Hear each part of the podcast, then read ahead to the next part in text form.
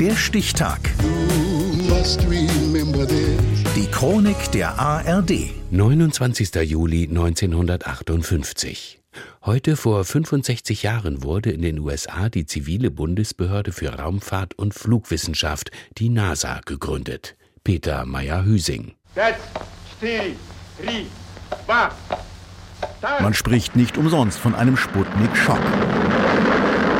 Völlig unerwartet gelingt es der Sowjetunion am 4. Oktober 1957, den ersten künstlichen Satelliten in eine Erdumlaufbahn zu schießen. Sputnik. Der Westen ist erstaunt, überrascht. Ja, wissen Sie, das ja. hatte ich den Russen nicht zugetraut. Oder zutiefst verstört, wie dieser US-General, der schon den Untergang des Westens fantasiert. Haben die Russen damit den Wettlauf im All schon gewonnen? Ist Amerika technologisch abgehängt? Und vor allem, ist das eine bislang unvorstellbare militärische Bedrohung durch die Sowjetunion? Fünf Tage nach dem Sputnik-Start tritt US-Präsident Eisenhower vor die Kameras. Liebe Mitbürger, mein Thema ist heute Wissenschaft und nationale Sicherheit. Satelliten in der Erdumlaufbahn haben erstmal keine direkte Auswirkung auf unsere nationale Sicherheit, obwohl diese Starts schon eine militärische Bedeutung wegen der verwendeten Technik haben. Aber was die Welt heute mehr braucht als einen Sprung in das Weltall, ist ein großer Schritt in Richtung Frieden. Amerikanische Wissenschaftler und Militärs arbeiten schon seit einigen Jahren an einem Satellitenstart. Doch Army, Air Force und Navy werkeln nebeneinander her und stehen sich so selbst im Weg. Die amerikanische Antwort auf Sputnik soll dann die Vanguard-Rakete sein, doch sie explodiert bereits auf der Startrampe am 6. Dezember 1957 und zerstört damit alle voreiligen Hoffnungen. Another setback for the United States in the race into outer space. Nach diesem gescheiterten Navy-Projekt erhält Werner von Braun in Diensten der US Army den Auftrag, eine funktionsfähige Rakete zu bauen.